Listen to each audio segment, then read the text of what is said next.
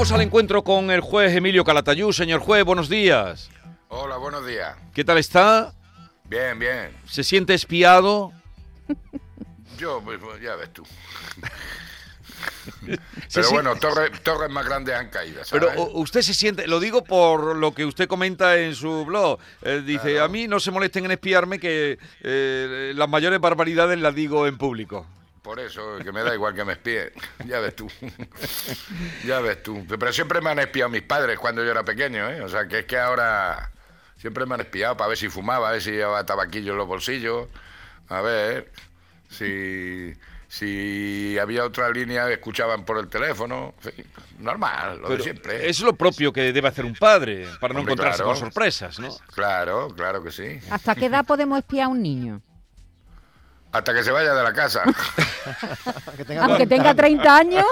Si está en casa, vaya. Eh, eh, esta semana, el día 2 de mayo, fue el Día Internacional contra el Acoso Escolar, que es una jornada que sirve para concienciar sobre el problema que afecta a millones de niños. De hecho, uno de cada tres menores en el mundo sufre bullying, según un informe de la ONU eh, que se publicó en el 2019.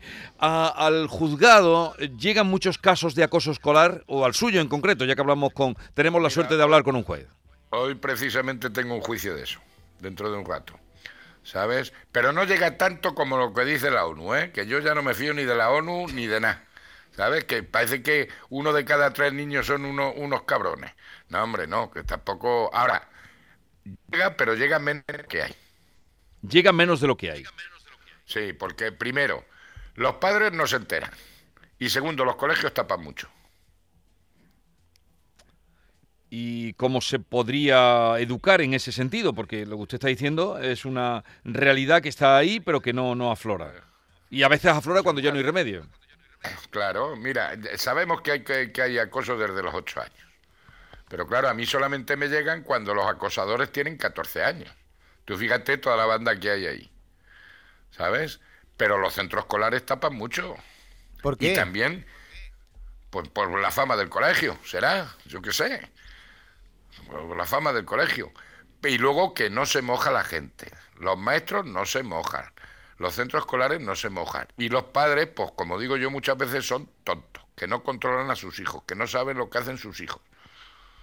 Y, entonces el acoso ahora se está subiendo mucho, no solamente de viva voz, pues siempre nos hemos metido con el gordo, con el gafa o lo que sea, siempre, pero era muy limitado.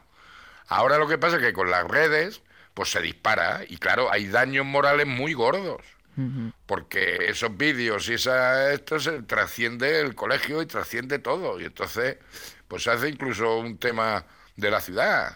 No, antes un niño acosado, un niño acosado llegaba a su casa y se sentía seguro, ¿no? Ahora el acoso puede durar 24 horas, 365 días al año. Exactamente, ¿no? Y que, por ejemplo, yo he tenido casos de, de vídeos que se han grabado, que se han difundido y, claro, los daños morales son tremendos. ¿Sabes? Yo tuve un vídeo de una niña que lo vieron 15.000 chavales y, otra chica le costó tres traslados de instituto. O sea, que es que los daños morales son mucho más grandes que otros. Ahora, son juicios complicados por falta de pruebas. Al final se acaba con una paliza, pero no se, no se, es muy difícil probar todo la tortura psicológica a la que son sometidas. Pero reconocen, Emilio, los padres de los agresores, la culpa los padres de los agresores y los padres, de la, los padres del agredido luchan contra el sistema, pero los centros escolares tapan. Bueno, y muchas veces está el silencio, esa especie de omertá que hay, ¿verdad?, entre los propios menores que no dicen nada, que no cuentan. No solamente la víctima, sino los testigos, que son los que no dicen, e, este niño está siendo acosado, ¿no? Claro, claro, claro. Porque como ellos no hacen nada, es como cuando van varios a, robar y, uno se lleva la cartera, pero los otros tres están asustando. Pero no, yo no he hecho nada. Yo lo que hace mi amigo no sé. El individualismo. Pero Emilio, lo, todo Es problema de, mira, todo es problema de educación. Todo problema de educación. Y hay que educar desde chiquitillo, pero con unos principios básicos y fundamentales. ¿eh? Los padres que sean los padres, los maestros son los maestros. Transparencia también en los centros escolares. Los padres que no se fíen de sus hijos y ya está, y no pasa nada, pero mala educación y que cada vez va peor. Y claro, hay niños que lo pasan muy, muy, muy mal, porque el daño moral es mucho mayor que antes. Emilio, acaba de decir que tiene ahora un juicio de, acoso. Eh, ¿Cómo se comportan los menores acosadores en, en, el juicio? ¿Los reconocen? ¿Se vienen abajo? ¿Se vienen arriba? Pues muchos reconocen el tema y se conforman con la medida. Pero muchas veces la culpa la tiene los padres que justifican a su hijo o que no saben de lo que va el agresor. Y muchas veces, como también a veces eh, hay grabaciones, pues les tengo que enseñar las grabaciones. ¿Sabes? Pero gracias a Dios yo intento que reconozcan los hechos y que se conformen con la medida que se les va a poner.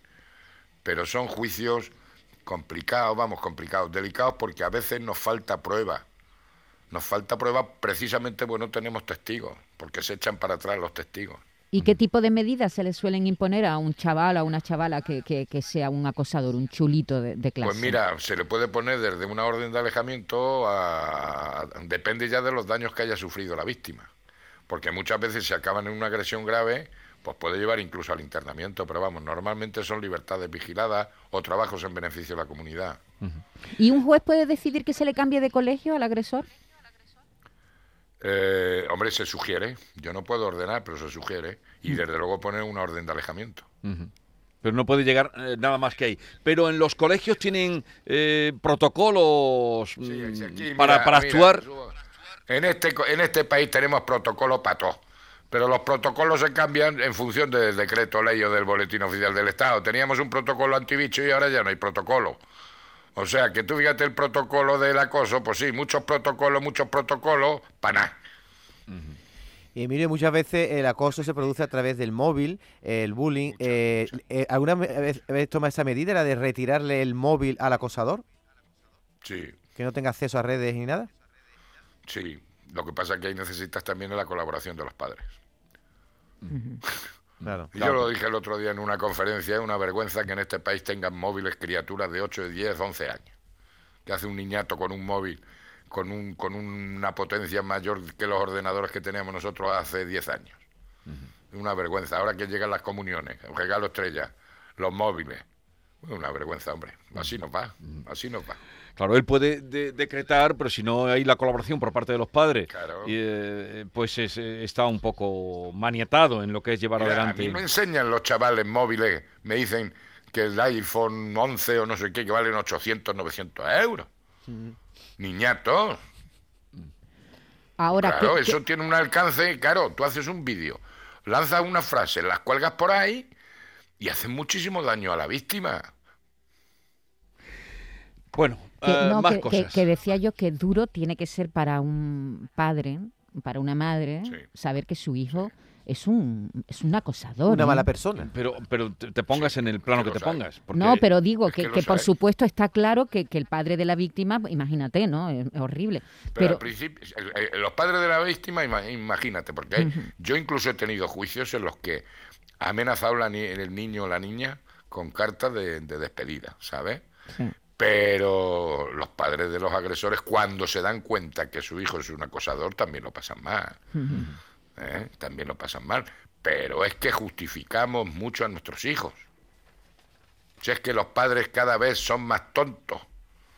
Yo menos mal que ya soy abuelo, ya no soy, vamos, soy padre, pero ya, mira, adiós. Pero son más tontos los padres, los padres y las madres, ¿sabes? Pero a veces esa tontos, que es como usted dice, es una manera mm, de no querer ver la realidad que tienen delante. Exactamente justifican todo. Exactamente, si eso es lo que pasa. Que también es verdad que hoy día es muy difícil ser padre. Es muy difícil. Antes era mucho más fácil. Por ejemplo, ahora hay un, un abogado que se dedica a hacer TikTok informando a los chavales de sus derechos con los móviles y las redes.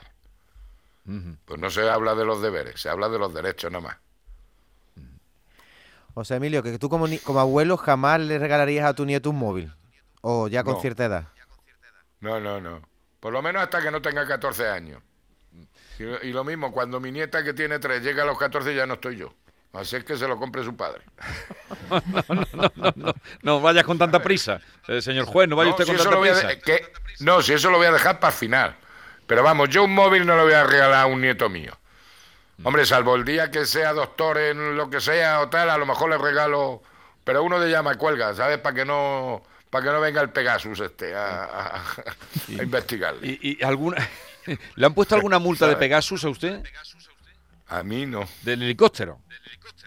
El helicóptero no, que yo sepa no. Ese se llama Pegasus también. Debe ser el mismo Ah, sí, se procedimiento. llama Pegasus el Sí. helicóptero de la Guardia Civil. El helicóptero de la Guardia. Civil se llama Pegasus.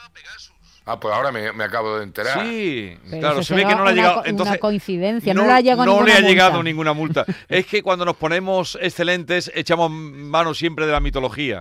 ¿No le parece, Vaya. señor juez? Sí, sí, me, sí, me parece. Y menos mal que ahora ya la historia va a empezar con la Pepa. Ya todo eso ya no va a existir. Ah, claro, ya Pegasus no van a saberlo, porque eh, no van a saber de dónde viene. Claro, ya nada más que a partir de la Pepa. O sea que tú fíjate, habrá que cambiar los nombres, habrá que ponerle Pepe. Bueno, ¿salió usted ayer eh, a dar una vueltecita por las cruces o no? Mira, salí por mi barrio y ha cambiado de filosofía esto, el barrio, ¿sabes? No hubo, no hubo cruces. Las asociaciones de vecinos han dicho que no, han que no ponían cruces. ¿Y por qué? Porque Pa- se han convertido. Porque, esa- eh, mira, el albaicín, y mira que en mi barrio lo quiero yo, pero ya no lo que era, ¿sabes? Ha cambiado de filosofía. Y entonces no, no, se- no hubo ninguna cruz, hubo una residual, pero no ha habido las cruces que toda la vida hemos ganado el premio en la plaza larga y tal, no, no. La gente ya, el vecino del albaicín se ha ido, el- la persona mayor se está yendo y está viniendo una, gene, una gente mucho más moderna, ¿sabes? Pues eh, vamos a dejarlo aquí, señor juez. Eh, buen mes de mayo y nada, hasta cuidado con Pegasus. Hasta la semana que viene. Adiós. Me, me voy, me voy a, a juzgar precisamente estos de acoso y varias cosas de, de delitos sexuales y cosas de esas. Luego nos cuenta, la semana que viene nos cuenta. Muy bien.